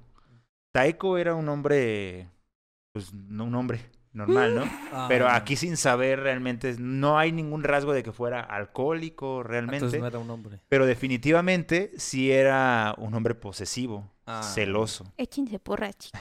Sí era hombre. Sí, Pues sí, eso sí. intentamos. Vean esto, por favor. Ya no hay que ser así. Terminó siendo un hombre cualquiera. Y, Échense porra. sí. y resulta que, eh, bueno, viven felices, finalmente viven felices, tienen un hijo, de hecho, el ni- niño nace, el niño crece, pero eh, en un momento de su, de su matrimonio, eh, Taeko, Taeko Saeki, bueno, Taeko, encuentra el diario de la infancia de ella y empieza a leer Ay, no. lo que él creyó era un álbum de todas las infidelidades que ella había cometido. No. Él, en sus celos y en su ira, toma un cuchillo de la cocina y degolla a, a, a Kayako. Y entonces, en, en ese estar degollada, lo único que puede emitir son sonidos guturales. Y es el característico sonido de las películas. Que nada más un... Que cuando tú escuchas ese sonido es que Kayako Ya viene por ti. ya viene por ti. Bueno, ya te alcanzó. Ya está atrás de ti. Sí, y ella está representada como la mayoría de los Onryo que existen. Una mujer de cabello largo, negro, eh, que lo tiene pues prácticamente embarrado, ¿no? Y está vestida de manera simple. Después de que, después de emitir esos sonidos, Kayako, ¿no? Tratando como de, de, pues de decirle algo, ¿no? De que se detuviera, pues fallece por estar desangrada. Él la envuelve en plástico y la encierra en el ático. Ven que los, Ujú. algunos eh, casas de, tienen como su ropero, pero tienen siempre un ático arriba y la escondió ahí. En su desprecio por su, por su esposa, pues piensa que su hijo es producto de una infidelidad y lo Ay, no. ahoga en una bañera. Ay, no. Sí. Eh, como, él, como él los, mat- los mata con esta ira, crea dos espíritus. el de Kayako Y el de su hijo. y el de su hijo, que, están, uno, que están juntos. Tiempo, días después, eh, Kayako se le, se le presenta a su esposo, a, a, se me olvidó, a Taeko. Y él lo único que escucha es un "Ah", mientras está dormido. Mira, cuando despierta y mira hacia arriba, lo único que ve es la cara de, de Kayako con los cabellos negros él, embarrados así en su cara, ¿no? Y ella lo asfixia con su propio cabello. O sea, con el largo de su cabello los termina asfixiando. Así Kayako mata a sus víctimas, por así decirlo, los asfixia con, Ujú. con, el, con el cabello. Pero bueno, lo tétrico de esto es que el espíritu de Kayako queda fijo en la casa. Y la casa pues eventualmente se vende, se renta. Y todas las personas que habitan en esa casa, se les pega la maldición de, De de Kayako. Y bueno, ya esto, esto es una, una, una leyenda también. Ya en la película, pues ya lo extienden un poco más. Y si tú viviste en esa casa, hacia donde sea que vayas, Kayako te va a perseguir Hasta que te... hasta que te mate. Entonces tú vas subiendo las escaleras en tu edificio, por ejemplo. No, no, No, ¿por qué no. tienes que poner Es que hay una- Hay ¿por una escena en ¿Por particular que es la que más me marcó en la vida. Yo cuando tenía un... cu- Cuando nos mudamos a, a una casa de dos pisos, yo soy de los que en la noche apagaba la luz y corría. Claro. Porque si yo miraba hacia el barandal de mi escalera, podía verla así mirándome. No. Hay una, hay una escena particular en la que se escucha así como... "Ah", Y la chava voltea y está así, Kayako mirándola hacia a través de la, de la escalera. Pues ella corre, ¿no? Y yo Y- siempre Y corría. por ejemplo, el niño nunca... El niño en las películas es adaptado como un... como es inocente. Ajá. O sea, queda fijado a la maldición, pero él no es malo. Él te avisa, él te previene. Ah. El niño se te aparece primero para decirte vete, vete, escapa, para que Kayako no te... Fíjate, a mí me da No más te miedo mate. el niño que... Sí, porque el niño siempre se queda parado así mirándote. Justo es la imagen que... Pero en las películas él te avisa. Él es como si se aparece el niño es para que, compa, ahí viene, ahí viene la mamá.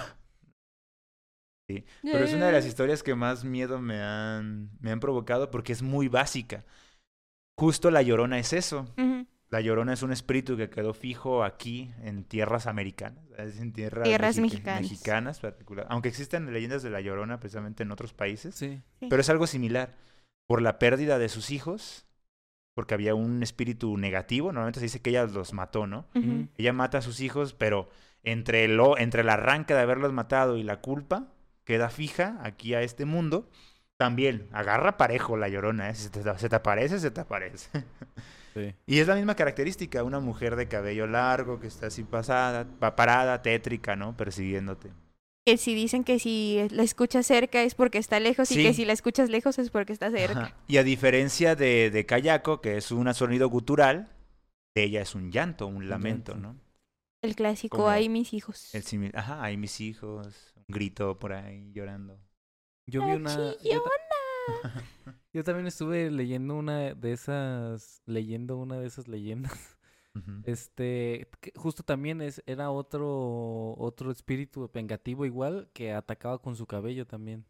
Mm. Era así como que se, presentaba como una persona muy bonita y a la persona que viera como... pero no era un espíritu este fijado a un sitio, sino que era más bien un espíritu ambulante y ya este pues si te tocaba pues lo siento, amigo. Sí, sí, sí. Y no importa qué tan, como decías, ¿no? O sea, si ya lo empiezas a escuchar, es porque ya lo traes contigo. Sí. O sea, ya no hay manera de. Acá en México son más amables algunos fantasmas, ¿no? Nomás te persiguen, te molestan, te agarran las patas por ahí, pero Se no. te suben. Se te suben. en la Se te noche. suben para que no te muevas, pero no, no te hacen, de ahí no te hacen más. Sí, Incluso en, en esta de, de la maldición, sí se representa muy bien esta cuestión de las maldiciones porque te persigue, te tortura. Uno de los personajes característicos de, de la versión americana o la que se internacionalizó es una mujer que, pues, que está eh, no paralizada, pero no puede hablar ya. Está como, de alguna manera paralizada, pero sí puede hacer algunos movimientos. Nada más que ya no habla, está como lampareada, diríamos aquí en México, ¿no? como en un momento de shock, así perpetuo. Y pues la tortura nada más viéndola. O sea, como ella siempre está en su cama, pues no la mata. Nada más la tortura así mirándola, y estando cerca de ella. Sí, sí, sí. Oye, y por ejemplo, la película del aro, no sé si sepan. Es exactamente eso. Es un onryo. Sí, también, ¿verdad? Y de hecho, hay una película malísima, pero malísima de a madres, ¿eh? Donde enfrentaron a- Ay, al fantasma de, de Ringu, del aro, y a Kayako. Es como un Freddy contra Jason. Rey contra Jason. Una porquería de película, pero ahí pueden ver precisamente que son inspiradas en las mismas leyendas. Nada más que el el fantasma de Ringu, él- ella murió en un pozo, pues. Pero es más o menos la misma característica, ¿no? Pelo largo, Justo. este, Si empiezas a ver así como... No sé cómo habrá sido la, la- la- la versión japonesa, si también sacó una película o una foto. ¿Del aro o...? Ajá, porque Según ya ves que es una adaptación versión- japonesa. según- hay una versión japonesa. De hecho, Sí, sí, más me, vieja. me salió la leyenda justamente que, que sí habla, bueno, en la leyenda de Claro, pues sí también hablan, la describen con una mujer de pelo largo y así, Sí, como y, a- un honrio. y acá la maldición en la versión que todos conocemos es por ver un video. No, en el aro. En el aro. O sea, aquí la maldición no es una casa, o sea, a diferencia de la de Ajá. la maldición. En la del aro, el espíritu Un va video. fijo a un video. VHS. Ah, no, maldito. allá en Japón se me hace que sí es la casa. Mm, Ah. Tendría sentido, pues sería más japonés el asunto. Ah, pues de hecho en la película, pues se enfrentan al espíritu del aro yendo a la casa, al, yendo al pozo. Sí, tienes que ir ahí para exorcizarlo precisamente. O sea, tratar de sacarlo. No sé cómo le hagan los... Hasta donde recuerdo, todos los animes hay unas velas y unas cuerdas, ¿no? Si te quieres proteger de, de los espíritus, te pones velitas aquí. No sé si recuerdan que en todos los especiales de fantasmas de cualquier anime, Ranma o así, siempre hay un güey que trae una cuerda aquí y unas velitas aquí. Sí, es cierto. Sí, y también amarran árboles, por ejemplo, para Ah, sí, evitar... los árboles sí lo he visto. ¿No lo has visto? Sí, está No, de eso de las velitas no, no. Ajá. Sí, sí me acuerdo. O también este que les ponen, por ejemplo, los pergaminos. Sí, justo también algunos sellos ahí. Yo siempre que veo un fantasma le hago así dos veces. Ya, yo ya entrenado en las artes niponas. Y, y dices que te dejó traumado esa película. La- ¿A Sí. qué edad lo viste, Fer? Eh, pues, Seguramente fue yo una siempre edad- les he platicado a ustedes que lo que más me da miedo es ver a un niño parado en una ventana. O sea, mirándome así porque me recuerda ese trauma y las escaleras. Mirar hacia abajo y que algo me esté viendo así fijamente, digo, vete. No, no, no, sí, no. Oye, ¿y por qué tenías que mencionar las escaleras de mi casa? Ahora Porque yo ya también estoy estoy- traumado. Yo siempre que me, cuando la vez que me he ido de aquí, Hijo, solo obedece ahí. Está todo apagado, yo voy repitiéndome así a mí mismo diciendo, no, yo soy un ser occidental, la razón triunfa sobre el espíritu. Ah, no, no creas en nada de esto. Sí, sí, sí, pero la debo admitir que sí me da... Cosa. O sea, empiezo a pensar y digo, si estará algo abajo, voltearé. Y ya saben cómo es uno, ¿no? De- que te sí, dicen, no sí. mires hacia abajo y así miro hacia abajo. No, sí está. Yo, yo recuerdo solamente, antes de pasar con, con. Diana, la, la película de eso, Ay, no, la- pero la anterior, a mí sí me dejó traumada en el aspecto de la bañera. O sea, yo sí recuerdo estar niño y tener el pie encima de la coladera. Ah, en los baños. en los baños, ajá. Sí. Tener el pie encima de la coladera para que no me vaya De a los salir. más tétricos. Sí. Porque eh, lo que le ocurre a la chica en el lavabo, todo bien, porque nada más le habla.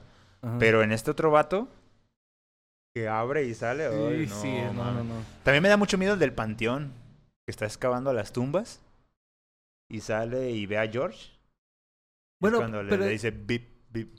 Sí, eh, no mames. Yo nunca vi eso, o sea, les comento, soy malísima para ver películas de terror. Y aquí estoy haciendo un especial, ¿verdad? No, yo también soy malo. Yo... Y mí me este, encanta. pero nunca, o sea, nunca vi eso, pero yo quedé traumada y hasta el momento le sigo teniendo miedo a los payasos por los cortos que salían en el 5. Ah, va. Entonces, este, de cuando iban a decir, vamos, vamos a pasar eso y que no sé qué, no, me acuerdo que justamente vi cuando vi que se le ven como los dientes como de tiburón. Ah, sí, sí, sí. y eso me quedó traumada para siempre y desde entonces le tengo miedo a los payasos. Ya. Mm. Ah, ¿tú te refieres a la coladera de las alcantarillas o a la coladera del baño? No, la coladera del baño. Ah, porque también las alcantarillas está locochón, porque aquí también existen ese tipo de alcantarillas. No, yo, yo igual que. Yo igual. No, ¿por qué lo dices? Eh, yo igual que Diana soy pésimo para ver películas de miedo. Creo que nunca terminé de ver bien Chu- Chucky, ninguna. Nunca vi El Aro completa, nunca vi La Maldición. La de Chucky se degeneró, ya es una comedia, la Sí, neta. ya, esa- ya, ya. Que está bien dirigida. Pero incluyente. Ahora ya está bien dirigida. Pero en su momento, pues nunca, nunca las vi. Nunca vi este el, el- eso de esa época, nunca las vi. Y solamente, pero recuerdo perfectamente esa escena y recuerdo yo estarme bañándome y poniendo el pie encima de, de la coladera Mm. para que no me fuera a salir nada. Sí. No, no, sí, pero... O, o, o, por ejemplo, en el caso de nosotros los hombres, que eh, te metes a bañar y orinas en la regadera, Y está ando miando un payaso pues le voy, a, ori- asesino. le voy a orinar la cara al menos. Sí, por lo menos. Ay, no. Sí. Pero bueno. No, todos orinan. Ya se ha hecho ese censo y también hay un porcentaje importante de, de mujeres que orinan en la bañando. Wow. bueno, pero, bueno, no sé. Yo No, no voy a decir ese tipo de cosas. entonces también, o sea, ese payaso miado. Bueno, pero no, no conozco cómo le hacen, pero pues nosotros podemos apuntar y yo así era como... Sí, pero al final, al todo final, eso. al final, todos, No los no voy a hablar de eso. todos los líquidos se van por la coladera. Bueno, pues sí. Ah, Pero bueno, sí, sí, sí. Ah. Eh, y curiosamente, eh, Chucky hasta es interesante porque es, es un espíritu, bueno, una leyenda más bien africana. Porque es de Ah. inspiración vudú. Ajá, sí. No. Entonces, bueno, por lo menos ahí se, se diversifica, ¿no? Porque eso sí es gringo, gringo, además. Sí. Ay, no. Pero bueno, yo hasta aquí con mi reporte, Joaquín. eh, No, de muy mi buena, ¿eh? espíritu. Muy buena. Y vean la película, de verdad se. Sí. Se volvió de culto, incluso la, la gringa es de culto también. Eh, véanla con alguien para que se sientan seguros, pero, pero sí está muy chida, a mí me encanta. Bueno, creo que... A ver, creo que ya tenemos una edad como para ya no traumarnos tan fácil. Ay. O sea, Sí. Estoy seguro que si no hubieras visto La Maldición hasta ahorita, no tendrías ese miedo de las escaleras. Ajá, sí, no, no, no, fue porque la vi de niño. Sí, exactamente. La verdad es que... Que es otra vez, hay tiempo para todo, no se apresuren. A mí me encantan las películas de terror. De hecho, ya nada me da miedo a estas alturas de mi vida. o sea, A eso me refiero. Es que yo sí me asusto porque si yo sí creo en fantasmas y en todo ese tipo de cosas. No, yo también no. creo, pero también creo que se puede dialogar. Ay, güey, ahí les va. Ahora, esta historia, esta leyenda, se ha representado en el teatro... Ah, la dama de negro. No, no, no. Ah. ¿Cómo se llama? Kabuki, en Ah. el teatro japonés. Ajá. y en diferentes representaciones y hay una maldición ligada a esta maldición. Todos aquellos que cuenten la historia o la representen tienen que rezar o pedir permiso porque si no también van a ser víctimas de la misma maldición. Entonces, para librarlos a ustedes de esa... ¡La cuentes! Pues acabo No, de ya la contó. Ah, ya ah. Entonces, todos aquellos que la cuenten, eh, pues corren el riesgo de sufrir la, la maldición. Lo, lo ligan mucho con Hamlet. Todos los que han representado a Hamlet en el teatro o han contado la historia de Hamlet a otras personas han sufrido problemas, ¿no? Eso pasó acá con los japoneses. Eh, esta historia en Mm. particular, esta leyenda, al contarla o representarla, han sido víctimas de, de la misma maldición. Entonces, pues bueno, ya, déjale pido Lo al hiciste con espíritu. seguridad. Sí, sí, para que no, no nos persiga a todos. Y así ves así. en la No, esquina- no, si quieres no. Si de hecho, quieres no. es la característica, ¿no? Que si tú ves, des- ves salir de la esquina de, la casa así, cabello negro, así, uf, antes de ver a la persona, es... ¿Quieres? ella. No me lo imagino. Bueno, está bien. Basta. Ah, uy, ahí te va a ti, pero tantito. No, ya, Fer, También los gatos negros anti- anticipan la llegada del espíritu. Siempre van... a- porque eh, parece que ser que el niño se transforma en un gato negro. Es que cuando, eh, cuando él era un niño, eh, tenía Ya, un gatito negro, pues, como su por mascota. Por favor. Y en la película, eso es algo triste. En la película, en la película gringa, el papá también mata al gatito negro. Entonces, por eso también. Entonces son tres espíritus fijados a, a la misma maldición. Y antes, perdón, Diana. Pero por ejemplo, ¿qué esperabas, hombre, que hace esto? ¿Qué esperabas que fuera a pasar? Ah, ya, voy a vivir tranquilo. Sí, pues sí, pues no. obviamente no, acabas de hacer algo terrible. Y Horrible. mira, yo siento que también estas leyendas nacen con, bueno, todas las leyendas nacen con una enseñanza. Por ejemplo, la de la Llorona nos la contaban para que te portaras bien, ¿no? O cosas así. Eh, esta es una clara enseñanza de que si eres una mala persona, matas, rompes una promesa, pues algo malo va a pasar. Sí. Algo muy malo va a pasar. Y supongo que eran leyendas que te mantenían a raya, ¿no?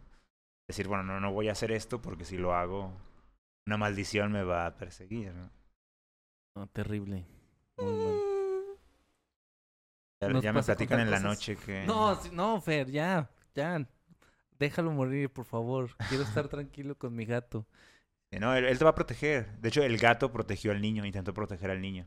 Ay, por eso, bueno. Por eso bien. perdió, perdió la vida. El ¿Cómo se dice neto- gato negro en japonés? Ay, no sé ¿Neko cómo algo? Neko Sí, algo. a huevo, pero... Sí. Ay, Diana, no. por favor, haz algo más dulce. ¿Será una maldición dulce? Será una maldición de Willy dulce? Wonka, dice. Mm. Willy Wonka, Willy Wonka, el mejor chocolate. Ah, bueno, yo les traigo leyendas urbanas, este, y de cómo, este, han sido referenciadas también en algunos animes. La primera que les traigo es sobre la mansión Himuro. Aguanta, recuerden que cuando hay moscas, quiere decir que ya llegó el- un demonio, ¿eh? Bueno, no lo ven, pero tenemos una mosca parada. si empiezan a llegar más, ya valimos, ya. La, sí la invoqué. Can- cancelamos a donde se quede. No, pues ya, ya valió, pues ya nos va a perseguir a todos lados.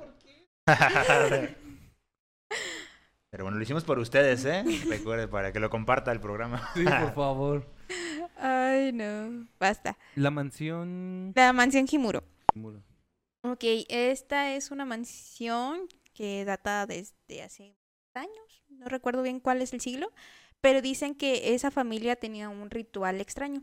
Cada 50 años, este, ah, eh, el de la religión Shinto llamado el, rit- el ritual de el estrangulamiento. Así tenían ese ritual esa familia. Eh, el objetivo era aislar y bloquear el karma malo que provenía del interior de la tierra, porque al, parecer construyeron la casa en un portal de este al mundo de los muertos de Japón que se llama, les digo, Shibari. no, Es el Yomi. Es el arte de amarrar, ¿no? Ah, sí. Yomi se llama la tierra de los muertos en Japón. Yomi. Yomi. Ok, y para evitar que, el karma llegara, se escogía a una chica desde su nacimiento y se aislaba del resto del mundo para que no tuviera ningún contacto y este con el entorno.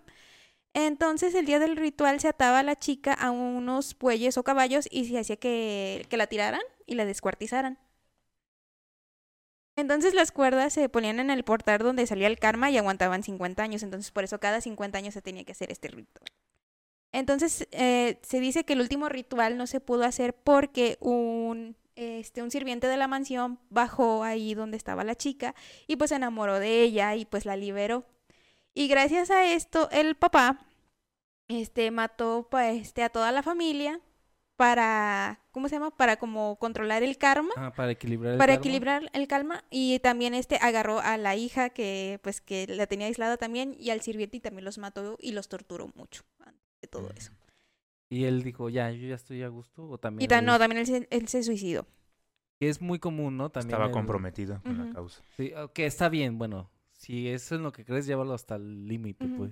Y entonces como Es, es- que- es que, por ejemplo, no hubiera sido congruente de, ah, pues ya maté a toda mi familia, ya al karma estoy bien, ya voy a vivir bien. Fue Bueno, como- aunque pues, también puede haber una tarea de pasarle las enseñanzas a alguien más para que mantenga el pero karma si ya mató a todos, pues es que él No es sé. que él mató a todos porque dijo, es que ya valió aquí ya se va a descontrolar el karma. Es como dijo Erwin, o sea, Ah, vamos a morir ahorita todos O sea, para solo era, solucionar solo era en la familia, pues. Sí, vamos a Ah. solucionar todo esto, vamos a solucionarlo ahorita todo esto o ¿Qué digo el señor? ¿Qué tal si tengo otro hijo yo ahí de locochón? No, mejor ya, que se acabe. ya mejor de una vez. Entonces dice que si entras a esa mansión, como ya está el ritual roto desde hace años, que si entras, te van a hacer parte de ese ritual, que te van a obligar a ser parte del ritual, que también te van a asesinar y que también te van a descuartizar. Ah, y ahorita es un museo. No, no lo sé. Entrada libre. La- verdad no recorridos lo sé, guiados. pero pues yo, yo no quiero ir No, para pero, allá. pero sí existe la, Sí, el- la man- la la mansión. mansión para ponerla. La, seguro Sí. ya la vieron. Y este, y este, esta leyenda está referenciada en el juego Fatal Frame y en Kimetsu no Yaiba por el pilar Iguro Obanai, que es el de la serpiente. Este, él dice que según eso nació en un plan egoísta e inmoral que sacrificaba sin piedad a los niños recién nacidos a un demonio para su propio beneficio monetario. O sea, como que fue una inspiración para la historia de, de Iguro. Wow, muy fuerte. Pues está acá. Sí, o sea, me, me llama la atención saber qué hacen con ese lugar ahorita, porque si entrando ya estás maldito, pues supongo que... Yo que quiero pensar cerrado. que está cerrada. Porque sí son muy supersticiosos los japoneses en ese tipo de cosas. Y, Sí. y que, por ejemplo, en, en Estados Unidos me ha tocado ver, por ejemplo, que en casas donde sucedieron cosas muy malas, como por ejemplo de asesinatos en serie, en concreto recuerdo el de John Wayne Gacy, que asesinó como a 34 chicos o treinta y tantos. Este... Son más baratas. No, las demolieron. Ah. La demolieron, el vecindario fue como no queremos turistas, no queremos que la gente venga a ver aquí, todo estuvo feo y la demolieron tal cual. Mm. O sea, no sé qué Mm. pasa en Japón que digan, ah, pues es folclore, así déjala. Y lo- luego también hay como una especie de desplazamiento en Japón, ¿no? O sea, todavía hay muchos pueblos, todavía hay muchos, sí, pero como se van a la ciudad, pues ahí quedan las escuelas abandonadas, quedan los lugares cerrados, las grandes casas. Y entonces, bueno, también eso me recuerda mucho a, a la casa, creo que está en California, este, de la, de la esposa del que inventó el revólver, que también dicen que está maldita y que también es un Ah, museo. sí, eh, Es la casa eterna que te pier- que te puedes Winchester. Ay, Winchester, eh, que te puedes perder en esa casa. Que también Sí, está que le puso muchas puertas y habitaciones, ¿no? Sí. Dueño. Y pues ahí quedó el espíritu, pero pues ahora hay muchos pasadizos y está medio raro la cosa. Wow. También aquí en México, en Monterrey hay una, la casa de los... ¿De los tubos? No te vayas tan lejos, aquí está la casa de los perros. Ah, también debería haber ahí algo. También decían que en la casa de las vacas, ¿no? Ah, puros animales, mira. Animales y maldiciones. Animales y maldiciones, sí. Ay, bueno. La, La mansión de las vacas aquí se llama. La casa, La casa de las vacas, ¿no? No, es la casa de los perros y la mansión de las, de las ¿Dónde vacas. El la palacio de las vacas. El palacio. El Ajá. palacio de ¿Dónde está el. Palacio de las Vacas? Ahí por la calle Independencia. Independencia. En el centro. Pues aquí, ah, cerca. en Guadalajara. Independencia antes de federalismo, después. Antes.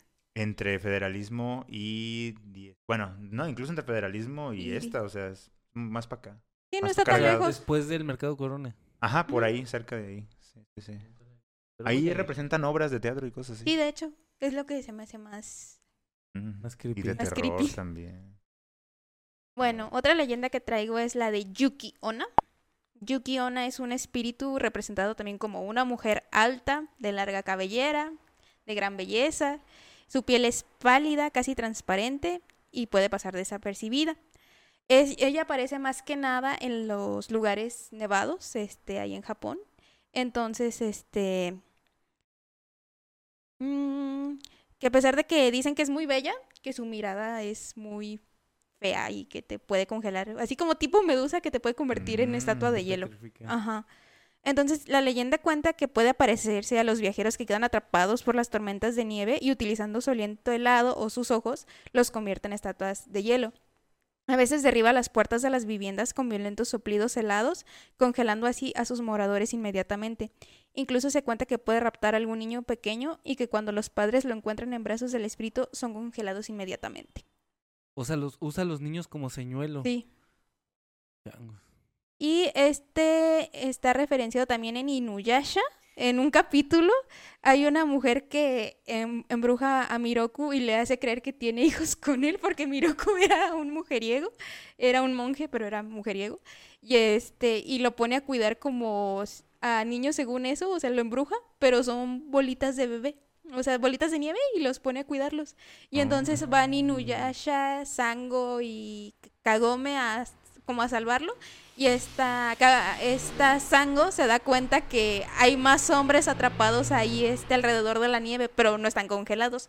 Como Inuyasha es hasta cierto punto más para niños, yo creo que por eso no lo pusieron tan explícito que los Claro. hombres estaban, ¿cómo se llama? Pues congelados. Sí, sí, sí. Y finalmente tenemos el bosque Aokigahara. Que este es el que más me intriga, ¿eh? La verdad. Ok, el bosque Aokigahara es conocido por el sobrenombre de Yukai o mar de árboles. Este lugar es muy conocido allá en Japón porque ahí les encanta a los japoneses irse a desvivir. Gracias.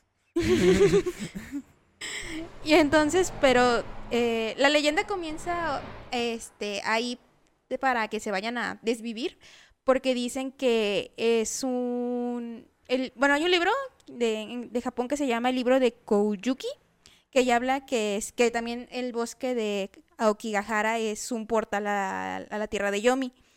Y entonces, este, ahí empezaron a hacerse los desvivimientos porque desde también desde el siglo como 5 u 8 este las personas mandaban ahí a los ancianos o a las personas enfermas ahí los mandaban allá para que se murieran A morir, sí. Wow.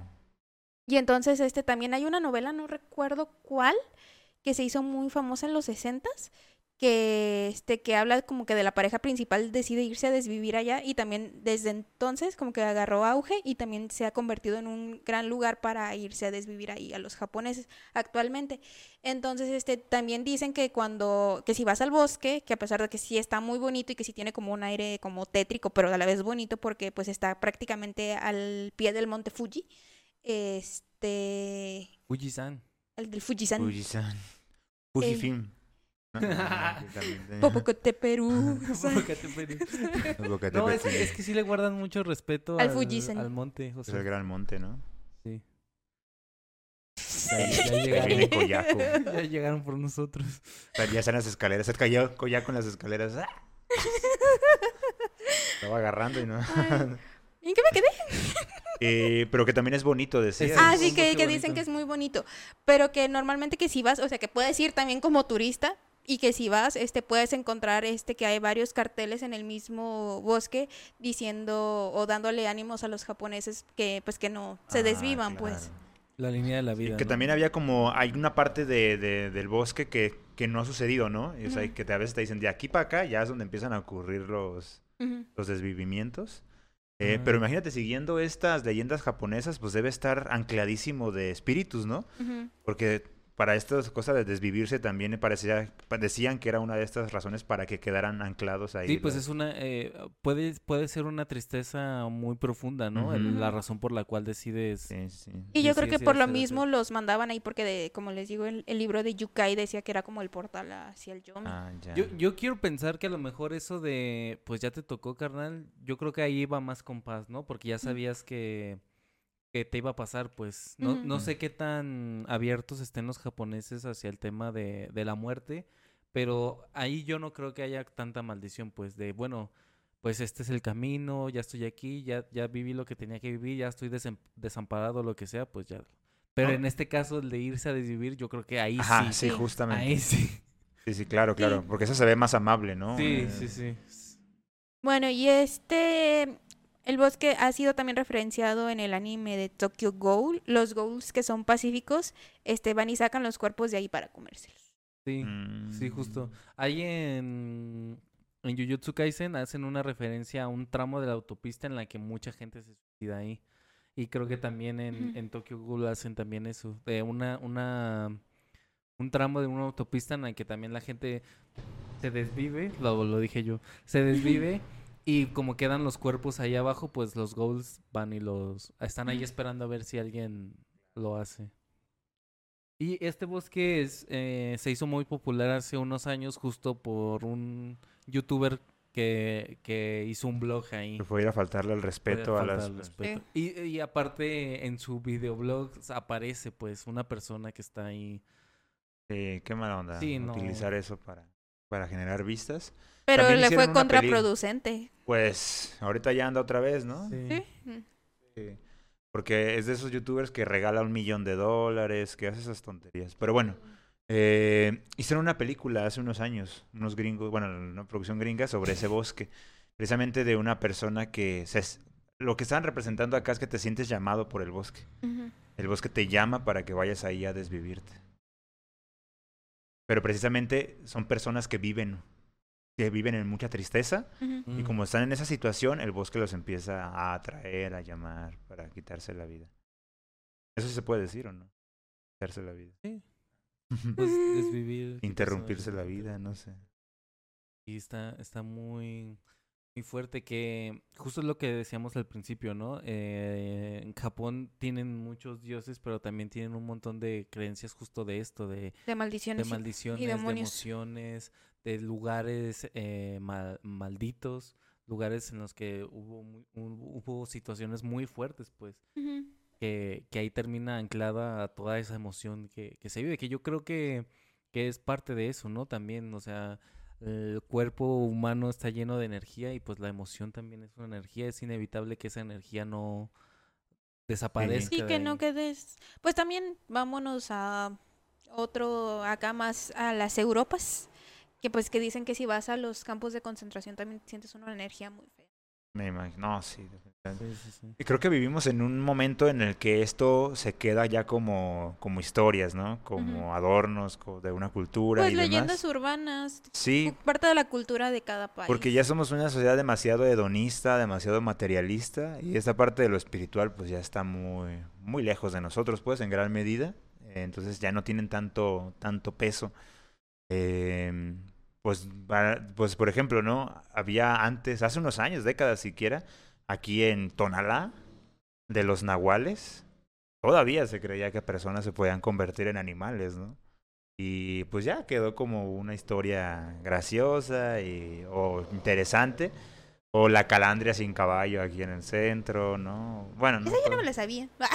Pues sí, una calandria que ahí andaba sin caballo, ¿no? Fantasma. Pero no era eléctrica como las... Sí, yo, por- por- yo- yo siempre cuento eso cuando veo una eléctrica. Digo, ah, mira, la, la- la leyenda se hizo. Se hizo rea- canon. se hizo- se hizo canon. Pero bueno, ciertamente, pues creo que los japoneses que son más espirituales, por eso todavía tiene tanto, Tanto tanto peso. peso. Pues es que yo creo que eh, sigue habiendo mucha población japonesa que sigue sus tradiciones, ¿no? Y... Sobre todo en los pueblos, yo creo que no tanto ya en las ciudades grandes como en Osaka, en Tokio y todo ese tipo de cosas. Sí. Ah, el fuego azul era otra representación de los espíritus en los animes japoneses. Ah, sí, claro. cierto. Sí, sí, sí. Ah, pues en... Creo que hay un icono, ¿no? ¿Soul Leader será? Ah, O- claro, las le- almas son de azules. Ajá, Soul. Eater. Qué Bueno, también. Sí, sí, sí. Pues no sé si quieran agregar algo más. Este fue no, Ahorita voy a ir a la catedral a rezar Sí. por las ánimas. Persínese. Eh, recuerda que el Padre Nuestro es la oración más poderosa que se puede, y es la que No, el Ave saben. María también. El Ave María también, pero pues el Padre Nuestro es la que inventó Jesús mismo, ¿no? Entonces Ah, sí, cierto. hay que usarla con, con sabiduría y con mucha fe para que le Sí, sí, funcione. sí. No, y aparte, justo como lo decía Fer, o sea, esta, estos relatos también son usados como para prevenir el mal, pues. O sea, esto es, esto, es- esto es ocasionado por alguien que decidió actuar mal, entonces decide actuar bien. Creo que, que eso- creo que esa sería como la mayor enseñanza de estas, de estas leyendas, Sí. ¿no? Acércate a tu espiritualidad, reza, este... eh, Si no es católico y prefiere ser budista, hágalo. Si también quiere ser sintoísta, hágalo. Pero Sí, Igual si quiere usted reducir todas las religiones a, a energía, pues nada más manténgase balanceado y ya, ¿no? Sí, exactamente, Manténgase o del sea, lado del bien. Trata bien a los demás y... Y a la naturaleza, y a la naturaleza y y, al mundo y ya en no te va general. a pasar a todos nada. los seres vivientes, más Sí, bien. no haga daño. Exacto. Es Creo que se la religión que seas, no hagas daño, cuídate a ti mismo, cuida la naturaleza. Y usted va a estar Sí, porque seguro. todas Sí. las religiones tienen algo en común que es profesar amor. Sí, Así es. así es. así es. Perfecto. Y bueno. les tra- tra- traen recomendaciones, quieren que hagamos Pues, recomendaciones. Yo traigo una recomendación ahí, la acabo de empezar, se llama Pluto. Es la adaptación de un manga de Urasawa, se me olvida su nombre. El mismo, el que traigo al- siempre aquí en la- con el programa, que es el mangaka de Monster y de 20th Century Boys. Sí, que, que eh, es, un- eh, fue un anime muy esperado. O sea, la Sí. gente, de la gente de alta alcurnia del anime la estaba esperando. altarcurnia le Sí, hace claro. No, o sea, así de, no, Pluto es, va a ser revolucionario. Es la propuesta, es lo que iba a decir, justo 20th Century Boys es una, es, hu- hubiera mencionado ese manga porque también rescata leyendas de fantasmas, ¿no? Tiene como una carga ahí. El de Monster es más policiaco. Y este también es policiaco, pero es más, eh, si usted vio Ghost in the Shell, es algo similar, ¿no? Por ahí va la cosa. Ah, pero bueno, es, es la propuesta cyber, cyberpunk de este, de este mangaka. Ya vi el primer episodio, ocho episodios de una hora cada uno aproximadamente. Eh, tiene toda la, la- O sea, el dibujo es, es... No lo puede confundir usted con nada, es todo el estilo de este mangaka. Pero la animación eh, tiene un buen de producción, eh, está bueno, está muy, muy bueno. Tienes una historia central, que es una característica de este, de este mangaka. Tienes una historia central, pero pequeñas historias que se van desarrollando Ah, en conjunto, ¿no? Eh, pues lleva un capítulo y está chidísimo, promete, promete demasiado. Entonces, véala, el Netflix. Pluto. Exclusiva de Netflix por lo pronto. Muy bien. Yo les traigo de recomendación ahora música. Ah, yo pensé que iba a ser un drama o algo así. No. No, ahora les voy a pedir, por favor, por favor, que escuchen 1989 Taylor's versión. Está chidísimo. Está genial. Este, a lo mejor puede que no sean que les guste el pop y todo, pero pues denle una oportunidad. Taylor Swift sí tiene canciones muy muy buenas y la verdad, este, tengo que admitir que todas las que las nuevas que sacó que le dedicó a Harry Styles están buenísimas, ¿eh?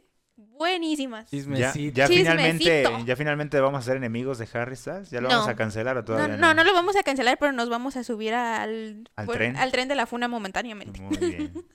Lo odiamos poquito. Lo odiamos Sí, poquito sí. por... No, no, lo odiamos por mientras. Por Bo- mientras. Boys will be boys. De verdad. O sea, Pero no hay sí, manera. la de su- la canción de Say Don't Go ah, está buenísima. Tiene frases. mm, ¿Cuál es muy la buenas. canción que quieres que pongamos ahorita que estén escuchando? Say Don't Go. Arre. Ahí está. Pues aquí está. También vas a tener que meter una imagen de Kayako, ¿eh? Claro, claro que Ah, sí, sí, sí, sí, sí. Para que la tengas presente cuando te vayas a dormir. No, Ah, Y bueno, también creo que es un, o sea, es bueno porque, o sea, bueno, no, puede que sepan lo del chisme de Taylor con sus nuevos discos, que por eso los está sacando de nuevo, ¿no? Sí, claro. Pero es una buena forma de apoyarla para que vuelva a, ¿cómo se llama? A tener el control sobre su música. Sí, es un antecedente internacional del que donde el artista finalmente le gana a la industria. ¿no? Logró Sí. ganarle legalmente a la industria. Pues bueno, ahora tiene que rehacer su, su riqueza, pero por lo menos recuperó su música. No, y además estas regrabaciones es idéntico. O sea, hay No, no es idéntico. Sí, por ejemplo, sí ha cambiado. O sea, por ejemplo, en este de 1989. O sea, yo no me considero Swiftie, la verdad, perdón. Pero este sí. En este de 1989, sí le. Por ejemplo, es otra canción que le escribió a Harry que se llama justamente Style. Este. o sea. ni Oye, no esto a nivel, a nivel rap son tiradas, ¿eh? O sea, tiradas. pero- Barras, trae Ah, barras. traes bar. No, o sea. Sabemos que Taylor es conocida por escribir mucho sobre sus vivencias este, Sí. personales y todo, pero Styles sí se le escucha diferente la voz al que sacó hace ocho años, ocho o nueve años, este que fue cuando lo sacó por primera vez en 1989, y también este le cambió un poco como el ritmo a la música. No, y está Pero- bien, es una oportunidad también para que ella pueda apropiarse nuevamente Ujú. de, sus de sus letras, de sus composiciones. Y una oportunidad también ella de experimentar, a lo mejor. Dijo, a lo mejor dijo, ¿sabes qué? Esta canción yo ya la he pensado de tres maneras diferentes. Y esta es otra, ¿no? Que se me, está, me había ocurrido. Sí, es que lo digo porque justo cuando salió esto de que Taylor Swift estaba regrabando otra vez sus discos para tener el 100% de, de, De sus ajá, derechos. de sus Bueno. derechos, junto con las ganancias, este, yo escuché la comparación y realmente, o sea, a pesar de que eran grabadas de hace 10 años, o sea, se escuchaba... Sí, más o menos, o sea, es que depende también mucho como de la canción. Por ejemplo, este, les comento, yo no me considero una Swiftie, sí me gustan varias can- canciones de Taylor en general, desde, pues, de que empezó. Este, creo que la primera vez que la vi fue cuando salió en Hannah Montana la película. Órale. Este, que salió como que salió como invitada, este, y a partir de ahí, este, pues sí la seguí un poco, este, y sobre todo porque fue novia de Joe Jonas, pero este, la cosa es que eh, al estar escuchando sus nuevas versiones, me, me ha salido mucho en TikTok, este, varios eh, reels de me- de este sobre todo de personajes de Tokyo Revengers así de me amarías de que si sabes ¿Por qué, por qué será, Diana? Guau. pero así por El ejemplo algoritmo, ¿eh? Ajá, el algo... ¿Sabe qué le pasa al algoritmo, verdad? No, pero por ejemplo son imágenes de Mikey que dicen, me amarías aún sabiendo que soy inestable mentalmente y así, ese tipo de cosas, o sea, pero como cosas tristes, este, o, o que me confío mucho en las personas, pero de fondo traen la canción de Enchanted de Taylor Swift, pero la nueva versión. No había, yo, yo nunca había escuchado la versión viejita y sí se le nota, la voz se le escucha diferente. Ya, ya cambió. Pues, sí, es, pues sí. es que sí se le escucha más niña. Sí, sí, sí, sobre todo eso de que pues era una niña, ahorita ya es una... ¿Puedo dar otra recomendación? Sí, sí, sí. Hay un ilustrador que tiene una cuenta en Instagram. Solo es una recomendación para esta época. Se llama Stitching a Laugh to Darkness. Y tiene una serie de ilustraciones que recuperan como este, este espíritu como más tradicional de- del Halloween, así como remontándolo a la parte nórdica, a la parte así, como con unas ilustraciones que hacen referencia a ciertos a- a arte, pero como de terror, de alguna manera. Y están muy chidas y normalmente usa tonos rojos y, y negros. Eh, igual te paso el dato para ver si lo puedes poner acá. sí, sí. Me parece maravillosa la manera en la que ilustra. Y bueno, obviamente es temático a esta época. Por eso me salió seguramente. Pero se los quiero recomendar. Dibuja muy, muy chido. Aparte tú sigues muchos ilustradores, ¿verdad? sí, me gusta. seguido me salen así como recomendación de un ilustrador y ya está el... Y sobre todo los moneros también me gustan mucho. O sea, los que hacen como cómics, pues, en línea, me gustan también bastante. Pero bueno, recomiendo esa que es como del, del, del tono. Yo también tengo recomendaciones del tono que de hecho la escribió Mario en el grupo. Es Mushishi, es un anime también en la que se profundiza mucho sobre estas leyendas japonesas. Mushishi eh, se ve ya viejezón. Van a estar viendo aquí la imagen de que nos puso Mario. Se ve viejezón. Yo les recomiendo Mieruko-chan, que también es una referencia más eh, contemporánea, igual de una, de una chica que pues ve a los muertos y trata de convivir y trata de arreglar un poco pues la vida de todos estos espíritus. Bueno, la, la postvida de estos espíritus, por así decirlo, ¿no? Como completar su, su, su ciclo. Y eh, también, pues la que dije hace rato, Yokai Watch, también creo que es una buena recomendación justo para acer- acercar a, a los más chiquitos, por ejemplo, si, porque no sé si sabían que ya hay papás otakus. O sea, Pues sí, de ya. Yo soy tía otaku. Por ejemplo, ya entonces en yo eso. creo que esta sería una buena opción justo para adentrar a los más chiquitos a, a estas tradiciones Al japonesas. terror japonés. Al Ah, terror no. japonés, sí, ya después que se avienten Yuon. Entonces ahí están, esas serían las recomendaciones. Pero sí. Últimamente como que sí es más aceptado, por ejemplo, mi sobrino, el más grande, tiene 11 años y este y sí como que ya está viendo, o sea, por lo mismo de que dices que hay papás otakus, dice, "Ay, sí, es que mi amiga me dice que está viendo Boruto, o me está diciendo que está viendo Spy Family" y me dice, "¿Crees que lo pueda ver?" y yo, "No." Ah. Sí, ya, ya, ya, es, ya es más común, digo. Sí, pues es que ya somos que nosotros los que estamos criando a las nuevas generaciones, ¿no? pues Exacto, ya, sí. Y yo así de. "No, primero tienes que ver Naruto." Ya si después quieres ver Ah, Boruto, claro, claro. puedes ver Yo Boruto. pensé que le habías dicho que no a Spy Family. Dije, pues no, no, no. que lo vea. Ah, No, sí le dije que Spy Family no, es que creo que lo va a aburrir. mm, Es que como que ahorita está en la edad de que quiere ver ah, golpes. claro. De hecho, eh, a él le gusta mucho Harry Potter y ayer él y Miguel se pusieron a ver Marshall. Entonces, Ah, sí. y sí Vale. les estaba gustando, entonces a ver qué onda. Sí. Moshul, sí, sí es. No. Moshul es como el One Punch de un vato que hace magia. Pero no tiene magia, solamente es muy fuerte. Ah, vale, vale. Muy Y eh, sí, ¿no? Es más o menos así. Y es, es comedia. Sí, bueno, ellos los estaban viendo como, o sea, como es del estilo como de Harry Potter y a mí no me encanta. ¿Como Itadori, Ajá. dices? Eh, sí, pues es, que es, es así, más o menos. Es muy fuerte Yo no físicamente. me puse a verlo, me puse a hacer el altar. Como por ejemplo, él no tiene magia. Y en ese mundo, eh, los que no tienen magia creo que los matan. Y entonces su, su abuelo, creo, le dice así como, este, ya vienen por ti, tienes que hacer algo. Y creo que una de las que más recuerdo es que, por ejemplo, es, hacen eh, justo en esto de Harry Potter de arriba. Y él lo que hace, como no tiene magia, es le pega al piso bien fuerte ¡tan! y se levanta la, la escoba. Y es como, ah, sí, hizo magia, muy Ah, bien, muy bien, ya, ya, ya. ¿sabes? O, o, por ejemplo, que está, a ver, vuela con tu escoba y el vato está como pataleando. Pero como lo hace tan fuerte, pues parece como si estuviera volando. Mira, O sea, es muy fuerte físicamente, pero pues no tiene magia. A eso, a eso va. Pues bueno, espero que les haya gustado mucho este episodio. Les agradezco mucho que hayan estado aquí. Recuerden que pueden seguirnos en nuestras redes sociales en YouTube y en Facebook como Punto Geek Podcast, en Instagram como Punto guion bajo Geek guion bajo Podcast y en TikTok como podcast punto, punto geek, punto Geek Podcast 1 en TikTok. O si no, pues dele clic aquí a la caja de descripción aquí abajo. Sí, y ahí, ahí va a encontrar abajo. las redes sociales. En la descripción están todas nuestras redes sociales. Ayúdenos por favor a compartir, a denle like y denle- dejen nuestros comentarios de cuáles son sus leyendas favoritas también. Y pues, si quieren un especial de leyendas de México también. también. Ah, Ah, que de hecho alcanzaría a entrar el, en el siguiente episodio porque es hasta noviembre el Día de Muertos. Creo que sí alcanzaría a entrar, pero déjenos en los comentarios.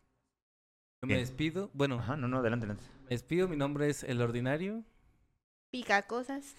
Y el profe. y nos vemos en el siguiente episodio de Punto Geek. Muchas gracias. Bye. Bye.